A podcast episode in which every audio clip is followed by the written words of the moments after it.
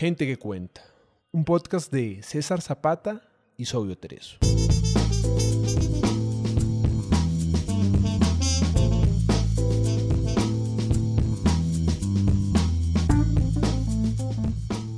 Gente que cuenta es un espacio para leer autores latinoamericanos poco conocidos. Gente que puede que no esté en tu radar, pero tiene algo bueno que contar. Pequeños autores, grandes obras.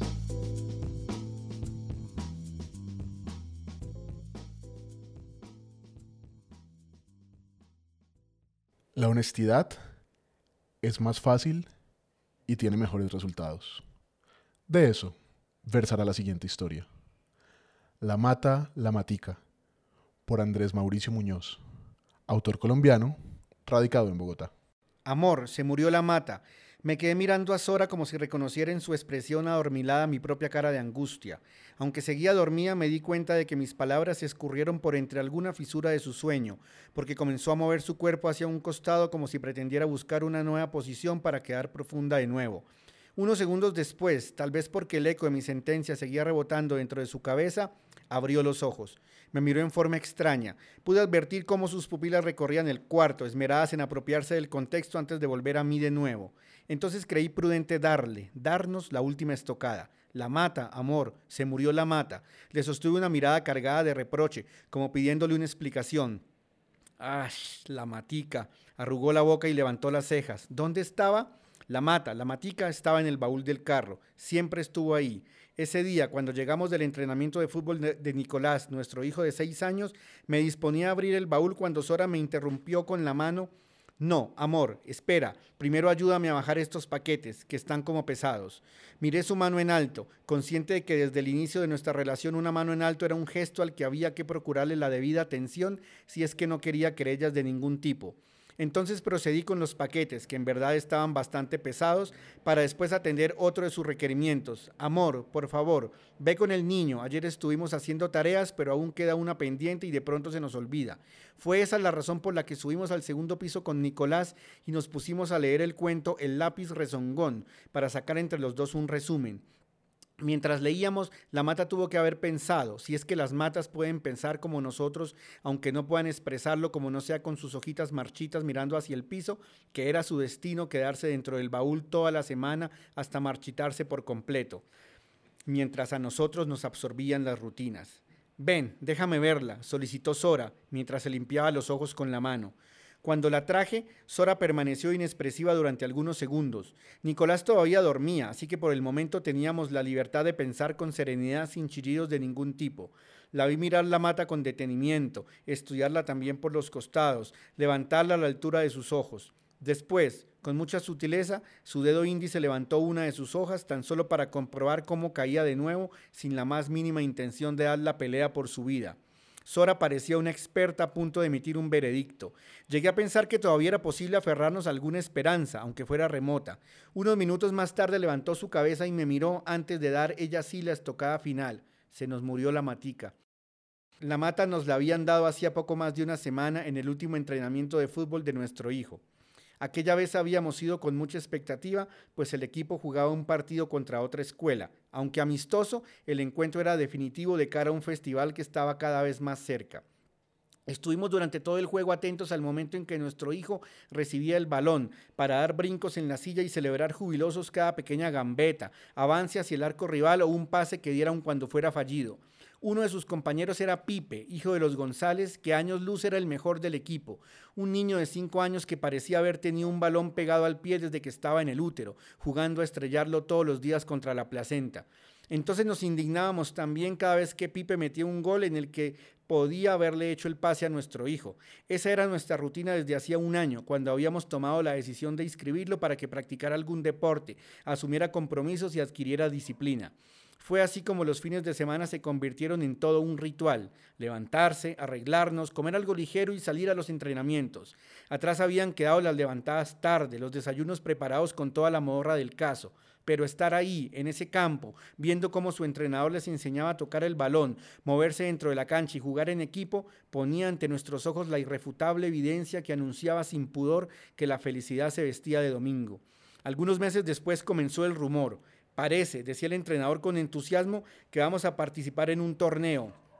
En realidad no es un torneo, aclaraba, es un festival, porque ellos todavía están muy peques, de tal manera que a nuestra vida familiar la acercaron a diario expectativas sobre lo que sería el festival.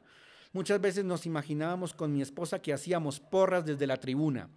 Pasaron varios meses en los que la oración de la noche incluía el clamor de un niño que le pedía a Dios que le ayudara en el torneo. Quiero meter muchos goles, decía Nicolás, que no me lesione ni que lesione a nadie. Papá, eso pido, porque a veces uno sin querer le puede pegar a otro niño. El festival, toda una presencia, rondaba a diario por nuestra casa, se inmiscuía en las conversaciones. Por eso aquel domingo, último partido amistoso antes de su inicio, era todo un acontecimiento.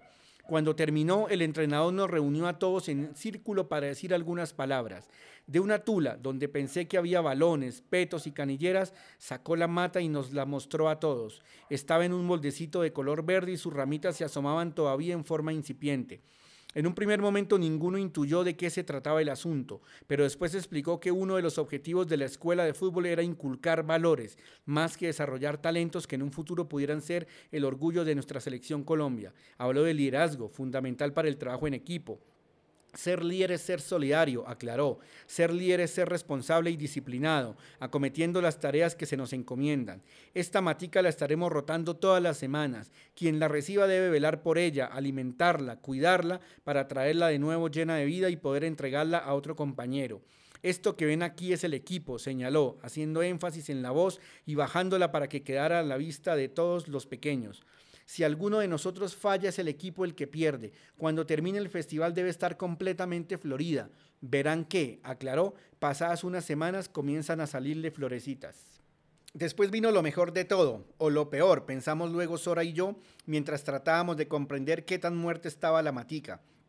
Cuando sucedió no cabíamos en nuestros cuerpos de lo mucho que se nos hinchó el orgullo, porque intuimos que el hecho de habernos escogido como primeros custodios de la mata era el reconocimiento al trabajo de nuestro hijo en la cancha.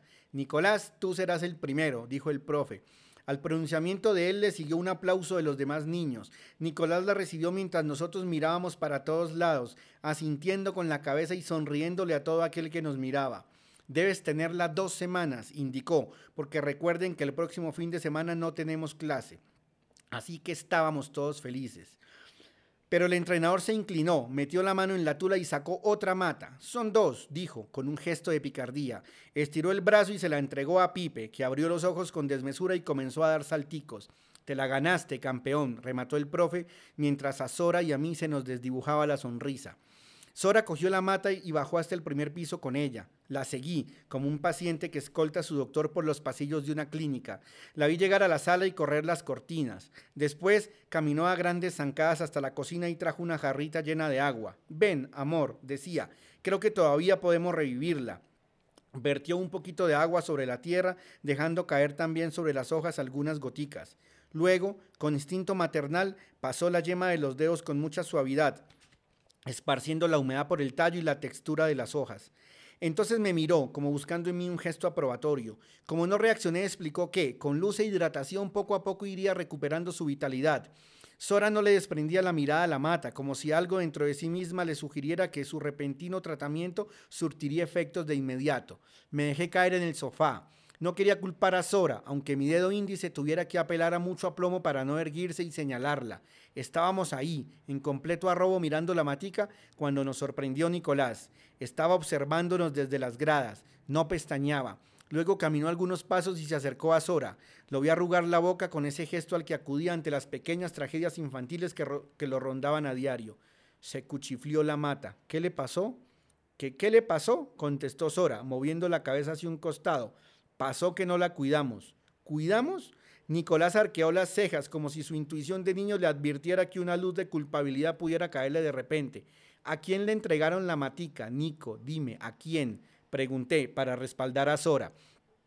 Nico arrugó las cejas y comenzó a tensar los músculos de su cara. Como yo sabía que aquel gesto le seguía el llanto y una carrera hacia el segundo piso para meterse en su cuarto, tomé el liderazgo de la situación y propuse que nos calmáramos. Esperemos a ver qué pasa, les dije. Corrí un poco más la cortina y me acunclillé frente a la mata, pendiente de alguna reacción.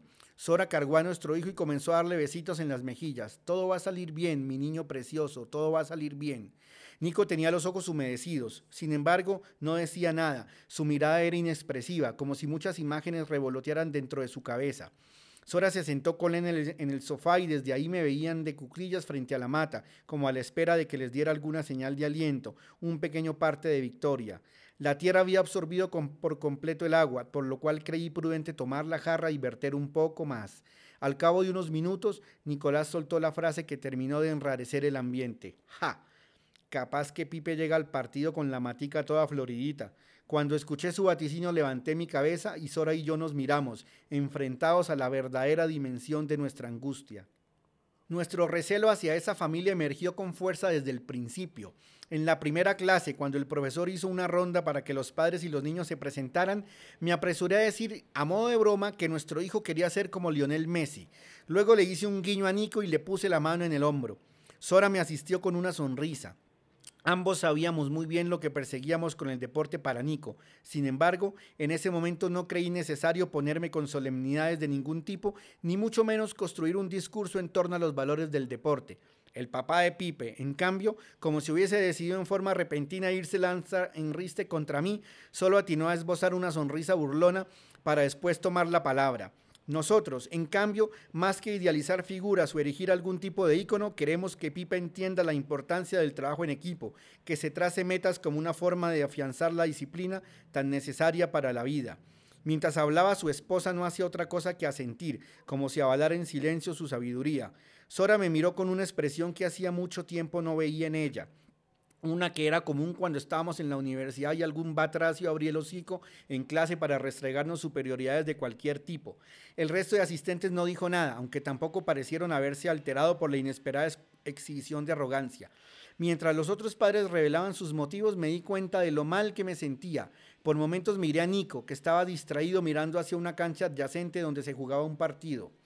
La naciente aversión se acrecentó a raíz de las evidentes habilidades del hijo de la familia González, Pipe, Pipito, que corría por la cancha sin perder el balón y lo recuperaba con soltura cuando lo tenía el adversario. Sus padres lo esperaban sentados en un par de sillas portables que habían sacado de un pequeño maletín. En un comienzo pensé que eran sombrillas, pero después advertí cómo Natalia, la madre, con mucha pericia las fue desplegando hasta convertirlas en cómodas butacas. Sora, entre tanto, estaba parada junto a mí, levantando cada tanto alguno de sus pies como señal de cansancio.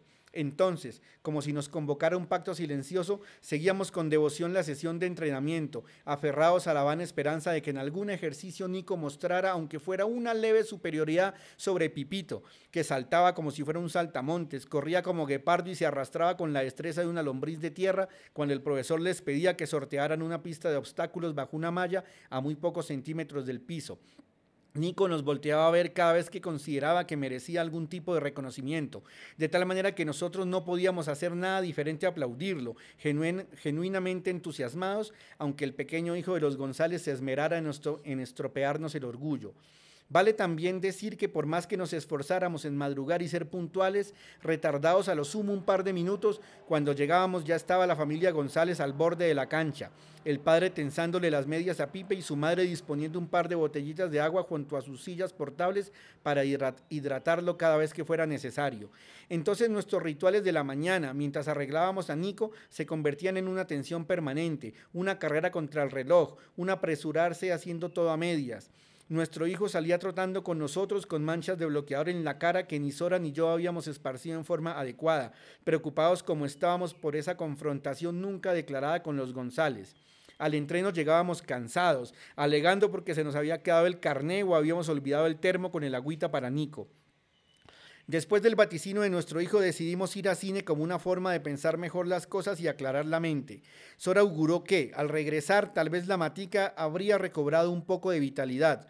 Permaneciendo ahí, mirándola sin pestañear, no, no conseguíamos nada pero aún así en la película no logramos concentrarnos. Lo sé porque el destello irregular de la luz en la pantalla alternaba sin que mi cabeza lograra hacerse una idea clara sobre lo que sucedía. Nico, en cambio, parecía haberlo olvidado todo. Por momentos, cuando giraba mi cabeza, lo veía inclinado hacia adelante, las manitos aferradas a los descansabrazos, los ojos expectantes y una sonrisa que, aunque apenas se insinuaba, amenazaba con convertirse en sonora carcajada. Por momentos, cuando la película estaba en sus pasajes calmos, Sora me miraba y sonreía. Creo que la película iría por la mitad cuando cerré los ojos. Pensé entonces por qué tantas cosas nos resultaban tan difíciles en nuestro matrimonio, en la crianza de Nico. Recordé también cómo eran las cosas cuando yo estaba pequeño. En casa papá parecía tenerlo todo controlado, mientras mi hermana y yo nos dedicábamos tan solo a ser niños. Mi hijo, en cambio, ha sido testigo de cómo maduramos con él, como si fuéramos un par de niños a cargo de otro niño, yendo por la vida con la torpeza de quien va de tumbo en tumbo. Mientras escuchaba las risas de Nico no podía evitar pensar en eso. Todo en la vida de papá parecía haberse dado con facilidad. Surgía ante el chasquido de unos dedos. Nada representó el menor inconveniente. Mamá, cuando éramos niños, padecía de unos terribles quebrantos de salud que descargaban en papá muchas funciones, pero la angustia nunca se insinuó en él, como no fuera en las noches cuando tal vez todos dormíamos. La nevera y la alacena siempre estaban repletas. Las tareas del colegio quedaban hechas al final del día. Los nuevos útiles escolares aparecían como por arte de magia sobre el escritorio del estudio. El uniforme nos aguardaba en las mañanas doblado al pie de la cama. Papá me cambió de un colegio a otro sin que fuera requerido ningún trámite. Las citas con el médico ante cualquier síntoma, erupción de la piel, tos persistente, irritación en los ojos o dolor localizado eran programadas sin el más mínimo problema. Era fácil pensar que el doctor aguardaba en su consultorio a la espera de una llamada de papá para poder revisarnos. El dinero llegaba a sus bolsillos al final de cada mes e iba saliendo de a poco, con mesura. Nos cepillaba los dientes él mismo ante el convencimiento de que las caries nos acechaban. Nos enseñó a leer Papá era papá y en eso se le iba la vida. Todo, sin embargo, lo hacía con un fervor inquebrantable que parecía blindarlo frente al agotamiento. Pensaba en eso cuando sentí cómo Sora me tomó la mano y comenzó a acariciarme con la punta de uno de sus dedos. Me gustó la sensación, pero seguí con mis cavilaciones, pensando en que la vida arrojó a papá al mundo con todos los talentos que requiere un padre. A mí, en cambio, lleno de temores e incertidumbres que no me dejaban tranquilo. Me desconcertaba intuir ajena la sabiduría que fue con papá más que una aliada. Abrí los ojos porque intuí que Sora me miraba más de lo normal. Cuando lo hice, la vi acercarse a mí con un esbozo de entusiasmo. Amor, ya sé, compremos otra en un vivero. A su pedido le siguió una sonrisa contenida que aguardaba mi reacción para terminar de dibujarse. La propuesta de Sora me pareció sensatísima. Entonces, por primera vez en todo el día, tuve en verdad un instante de sosiego. ¿Cómo era la matica? Sora tomó la iniciativa de explicarle a la señora, que mientras escuchaba arrugaba un poco las cejas y miraba hacia arriba como si de arriba fuera a llegarle la respuesta. Nico me cogió de la mano y giró su cabeza, estudiando aquel lugar atiborrado de plantas, helechos, enredaderas y unos ramos de rosas que permanecían en jarrones dispuestos en el piso junto a bolsas llenas de tierra y platones con agua. Escuché que Sora describió la mata, Dijo que tenía unas hojas delgadísimas, llenas de venitas, un tallo enclenque deformado desde la raíz, de una textura rugosa y un tono verdoso, verduzco algo pálido. La señora pareció asociar en su cabeza la descripción de Sora porque comenzó a sentir y nos pidió que la siguiéramos se detuvo al fondo, cerca de unas plantas y unos girasoles, en una sección etiquetada con un cartón que pendía de un clavo en una pared vencida por la humedad y que decía en letras grandes escritas con apuro, semillas certificadas. Me parece que de lo que ustedes me hablan es de un anturio, dijo señalando un escaparate donde había varios. Sora se acercó para estudiarlos con detenimiento. No, señora, dijo después, mientras hacía un gesto impreciso con la boca. Al día siguiente, cuando la ruta del colegio trajo a Nico, recorrimos otros dos viveros. Como no tuvimos la precaución de llevar la mata con nosotros, se dificultó la búsqueda, pero aún así en ninguno vimos una como la nuestra, una como aquella que otra vez mirábamos sin premura, sentados todos en la sala con sus hojitas marchitas, su tallo ensombrecido por una tonalidad amarillenta. Nico balanceaba los pies como una forma de sobrellevar el abrumo. Sora parecía haberse sumida en un letargo. Su mirada estaba fija sobre las hojas plomizas de la mata, pero algo me hacía entrever que frustraciones de otro tipo reverberaban dentro de ella. Me corrí un poco y me hice a su lado. Después la abracé con algo de timidez, atento a su reacción, pues sólo así podía inferir si algún amago de reproche hacia mí se abría paso dentro de su cabeza. Pero se dejó abrazar. Recostó su cabeza en mi hombro y nos quedamos mucho tiempo así, hasta que esa suerte de reloj biológico que en ella nunca se detiene le indicó que era hora de acostar a Nico. Entonces nos pusimos en pie con ese ritmo lento que marcan las derrotas. Nico, de manera increíble, se dejó llevar hasta su habitación sin reviros de ningún tipo. Siempre es lo mismo, me dijo Sora, de espaldas a mí. En ese momento estábamos metidos en la cama, encajados uno al otro como nos gusta dormir. No dije nada, Tan solo aguardé porque sabía que en algunos segundos desarrollaría su idea. Siempre es lo mismo, repitió. Somos unos dejados, no tenemos ninguna clase de método, andamos al vaivén de cómo se vayan dando las cosas, sin planificaciones de ninguna clase, continuó. La abracé. Esperé unos segundos más sin decir nada. Como no continuó, me animé a decir que estaba de acuerdo, pero que de seguro poco a poco iríamos cambiando ese tipo de cosas. Mira nomás lo del nuevo bebé, dijo. Nico ya tiene seis años y no hemos buscado a su hermanito con juicio, esperando que la cigüeña pase y nos lo deje en la ventana. Tragué saliva con dificultad mientras asentía tan solo para mí. Sora se dio la vuelta y negó con la cabeza. Luego se giró, estiró la mano y apagó la luz del nochero. La penumbra me fue revelando de a poco su silueta, la ropa tirada en el piso, la pequeña biblioteca del fondo, el televisor a un costado de la habitación e incluso le abrió paso a aquella vocecita que le salió débil, a punto de desgajarse en chillido. Parece que no te importara. Me puse de pie y bajé a la habitación de nuestro hijo. Siempre lo hago porque acostumbra a patear las cobijas y quedarse así hasta que lo despierte el frío. Mientras bajaba las gradas apoyándome en la pared, pues suelo ser torpe cuando camino con pantuflas, recordé el drama que supuso la búsqueda de Nico, el llanto de Sora cuando le llegaba el periodo en momentos en que anhelábamos que por fin la vida se hiciera un lugar dentro de su barriga. Ahora, sin embargo, era la primera vez que el tema de un nuevo bebé salía de ella con cierto resquemor. De alguna manera tener a Nico con nosotros nos había procurado mucha más calma que cuando solo éramos los dos, agobiados juntos por ese anuncio que cada 30 días nos rehuía sin pudor. Cuando abrí la puerta me di cuenta de que estaba despierto. Le pregunté qué le pasaba. Nada, me dijo, pero casi de inmediato continuó hablando. Explicó que se sentía mal por la matica, que el equipo iba a perder por su culpa. Entonces repitió las palabras del entrenador. Si alguno de nosotros falla, es el equipo el que pierde. Le sobé la cabeza mientras le decía que era una forma de hablar, que nada tenía que ver la mata con el desarrollo del torneo. Nico pareció no escucharme. Se subió las cobijas hasta la altura del cuello y cerró los ojos. Me quedé ahí un tiempo más, observando un leve temblor en sus párpados que me llevó a comprender que se esforzaba en mantenerlos cerrados. Si mi ánimo había trastabillado con el decaimiento de Sora, descubrir la derrota en el semblante de mi hijo terminó por abatirme. Un par de horas más tarde escuché ruidos en el primer piso. Sora dormía, así que me quedé esperando, aguzando mi oído, tratando de no moverme. Como no escuché nada más, pensé que a lo mejor los sonidos habían provenido de la casa vecina, pero como no pude volver a conciliar el sueño, al cabo de un rato bajé. Nico estaba dormido sobre el sofá, estaba boca abajo. Imaginé que, tal vez, había bajado a contemplar la matica. Me pareció verlo ahí, sobre el sofá, con su mentón apoyado en las manos y los ojos clavados en el tallo de la mata, mirándola lidiar con su agonía, constatando su muerte o clamando algún tipo de indulgencia. Luego lo cargué y lo llevé de nuevo hasta su habitación. A la hora del desayuno todo volvió a la normalidad. De alguna manera la noche se había hecho cargo de las penas y ahí estábamos todos de nuevo con un semblante distinto. Nico revolvía las hojuelas de su cereal y Sora me servía un poco de jugo de naranja.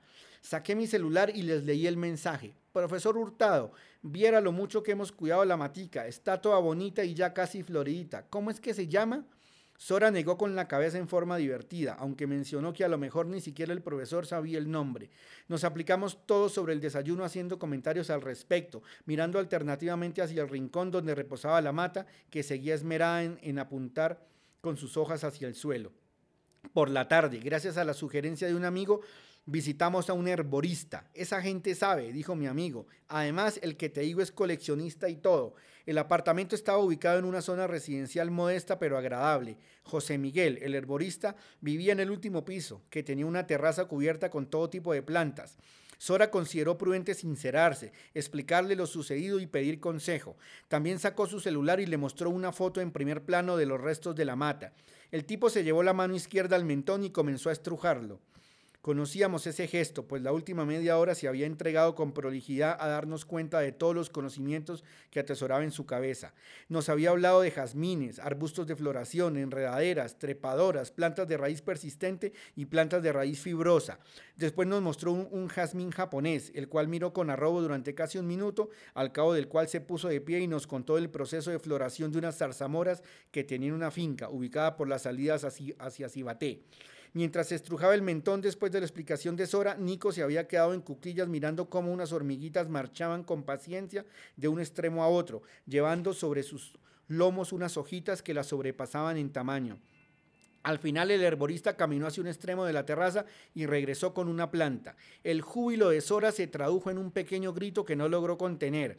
Volteamos a mirar y vimos cómo el tipo traía la planta que buscábamos. Se llama Dragonaria, dijo, mirando satisfecho la plantita. Nico sonreía y de un momento a otro comenzó a dar pequeños saltos. Pero pero al regocijo de Sora le siguió una preocupación creciente y compartida. Está muy grande dije. Luego expliqué que me refería al hecho de que aquella que él tenía era de una edad superior. La nuestra era chiquitica, dijo Sora, apoyándose en sus manos para describir el tamaño de la mata. Claro, dijo el herborista, es por el ciclo vital. Y haberla cuidado como correspondía en unas cuantas semanas, tal vez un mes larguito, estaría como esta. La planta la teníamos con nosotros desde hacía tan solo una semana y media. Sora me miró con desconcierto. El herborista dijo no tener una de esas mismas en su fase incipiente, de tal manera que, tras resistirnos a abandonar aquella terraza como una forma de aferrarnos a, una, a la última esperanza que nos quedaba, finalmente nos marchamos. En el camino de regreso nadie dijo nada. Avanzamos por entre calles pequeñas sorteando los trancones que a esa hora se formaban en las vías principales cada vez que llovía. Sora buscaba en el dial del radio alguna emisora con música, pero no se detenía en ninguna. Nico miraba hacia afuera y por momentos dibujaba con sus dedos sobre la ventana empañada. Por mi parte no hacía otra cosa que volver a pensar en la preocupación de Sora sobre la búsqueda de un nuevo hijo, consciente de que a ese comentario había que concederle la importancia necesaria y buscar un espacio para hablar de, del asunto. De no ser así, no tardaría en recibir una nueva descarga de su parte, cargada ahora sí de más resentimiento. Cuando estábamos cerca de la casa sentí una vibración en el pantalón. Era un mensaje de texto del profesor Hurtado. De manera alborozada, desperdigando signos de admiración por toda la pantalla, celebraba la devoción con que habíamos acometido la tarea para después decir que no tenía ni idea del nombre de la planta. Seguimos en silencio acercándonos a casa. Todos sabíamos que faltaban tan solo dos días para el nuevo entrenamiento, así que no quedaba de otra que poner la cara y asumir entre todos nuestra culpa. Sobrellevamos el día siguiente sin sobresaltos de ningún tipo. Sora, al final de la tarde, me dejó con Nico en la casa porque quería ir al salón de belleza para arreglarse el pelo. Me lo quiero cortar bastante, dijo. Entonces señaló con su mano la altura que quería. Asentí sin mayor interés y fui en busca de un libro para leerle un cuento a Nico. Nos despaturramos sobre el sofá de la sala sin reparar demasiado en la mata, que estaba a un costado, imperceptible, camuflada entre el resto de objetos, afianzando una estética pasiva que jamás inmiscuía en nada. Nico seguía con su dedo mi lectura, pero después leía él, despacio, deteniéndose en algunas palabras para hacer preguntas de cualquier clase. Le pregunté si le gustaría un hermanito. Claro que sí, contestó, genuinamente emocionado, pero mejor una hermanita porque casi todos los hermanitos son peliones. Al cabo de un rato llegó Sora, abrió la puerta y comenzó a jugar, haciéndose la que no nos veía, mientras Nico y yo nos hacíamos los dormidos. Luego abrimos los ojos y elogiamos juntos lo bien que se veía con el nuevo corte. El teléfono repicó después de habernos devorado entre todos una pizza que había traído Sora. En ese momento ella le ponía la pijama a Nico. Él, se resistía porque quería una de dragones que todavía estaba, estaba húmeda. No, Nico, no seas caprichoso. La escuché decir mientras yo buscaba apurado el teléfono inalámbrico para poder contestar. La voz la reconocí de inmediato. Era el herborista. Ni siquiera saludó. Cuando contesté tan solo escuché su voz que decía con apremio, la tengo. De tal forma que, tras acordar que pasaría de inmediato, me despedí de Sora sin darle mayores explicaciones. Regreso en un rato, me limité a decir, cuando esté de vuelta te explico. ¿Cómo así que después te explico? contestó ella cuando ya la puerta de la calle se cerraba. Cuando levantamos a Nico, Sora y yo estábamos jubilosos. Nico dijo que le dolía la barriga, que no quería ir, se llevaba la mano al vientre mientras hacía un gesto de dolor. Sora, que había permanecido con las manos atrás, las puso por delante y le mostró la mata. Creo que pocas cosas, creo que pocas recompensas me había dado la vida como esa sonrisa de Nico cuando vio la matica. En ese momento me senté en el borde de la cama para explicarle que la vida estaba llena de tropiezos, que éramos humanos y cometíamos errores, pero que lo importante estaba en buscar la forma de levantarse, enmendar los errores y asegurar resultados retomando las metas propuestas. Le conté todas las indagaciones que tuvo que hacer el herborista para conseguirla. Nico se me arrojó encima, me dio un abrazo y se puso de pie de un, brinco para ir a buscar los guayos y las canilleras. Sora aspiró muy hondo y comenzó, como es habitual, a darnos instrucciones antes de la salida. Pese a que llegamos faltando dos minutos para las ocho, la familia González estaba a un costado de la cancha, conversando con el profesor Hurtado. Pipe hacía unos ejercicios de cuello y el papá, a su lado, parecía instruirlo en el proceso. Natalia estaba sentada en su butaquito y tan solo levantó un brazo cuando nos vio llegar con la matica, que la traía Nico en la mano. Busqué con mi mirada la de ellos, pero no la vi. Poco a poco fueron llegando los demás niños, acompañados de sus padres. A mí no me cabía más orgullo en el pecho. Sora hacía visera con la mano para resguardarse del sol. Con la carrera en que salimos ninguno alcanzó a echarse bloqueador y tampoco lo guardamos dentro de nuestra tulita. El profesor Hurtado nos dio algunos detalles acerca del primer partido del festival, que sería la semana siguiente. Recordó el pago de las mensualidades y explicó en qué consistiría la práctica, en la que tenía contemplado probar algunas posiciones de cara al partido. Después aplaudió con firmeza y preguntó por las maticas. Nico se acercó y entregó la suya, sonriendo con amplitud. Sora y yo permanecimos tomados de la mano. El recipiente en que estaba sembrada era el mismo que tenía cuando nos la entregaron, de tal manera que ni siquiera un ojo avesado en el arte de la floricultura hubiera detectado el cambio. El herborista mismo me había hecho el trasplante la noche anterior. Todos los niños aplaudieron. El profesor, después de felicitar a Nico, le entregó la mata a uno de los niños más pequeños del grupo. Ahora es tuya, campeón. Veremos cómo te va. Este la recibió y regresó bastante entusiasmado hacia donde estaban sus acompañantes. El profesor giró su cabeza y buscó a Pipe. El niño, que lucía un poco intimidado, estaba de pie junto a sus padres. No supe de dónde ni en qué momento la sacó, pero alcancé a ver que la mata ya estaba en sus manos. Sus hojas estaban pardas, caídas y apuntando al suelo, igual que las de aquella que había quedado la noche anterior en casa del herborista. Su padre le tocó el hombro, lo que el niño interpretó como señal de dar un par de pasos al frente. Pipe, después de vacilar un poco, miró a sus padres, quienes con un movimiento de cabeza lo animaron a seguir. Entonces dijo, con un poco más de aplomo, la mata se nos murió. Por estar dedicado a otras cosas como los juegos en la tablet y la televisión, olvidé regarla. Les pido disculpas a todos. Luego giró su cabeza de nuevo hacia sus padres. Natalia, que hasta el momento había acompañado su discurso gesticulando en silencio, lo alentó a continuar, moviendo su boca para dibujar las palabras que faltaban. Pipe continuó, le fallé al equipo, me fallé a mí mismo, por eso estoy aquí, asumiendo mi error y pidiendo disculpas. A la declaración de Pipe le siguió una efusiva felicitación del profesor Hurtado. Se acuclilló para quedar a su altura y lo abrazó. Acto seguido alzó su voz y remató. Ser líder es reconocer también cuando se falla. Después surgió en forma intempestiva una algarabía de parte de todos. Sentí como algo vital dentro de mí se arruinaba poco a poco. A mi lado estaba Sora, aturdida como yo por el aplauso sostenido del equipo. Entonces me tomó la mano y la apretó muy fuerte, como diciendo, ven, amor, estamos juntos en esto. Y ahí seguimos un rato más, rehuyendo juntos la mirada de nuestro hijo. Escuchaste a Andrés Mauricio Muñoz en Gente que Cuenta.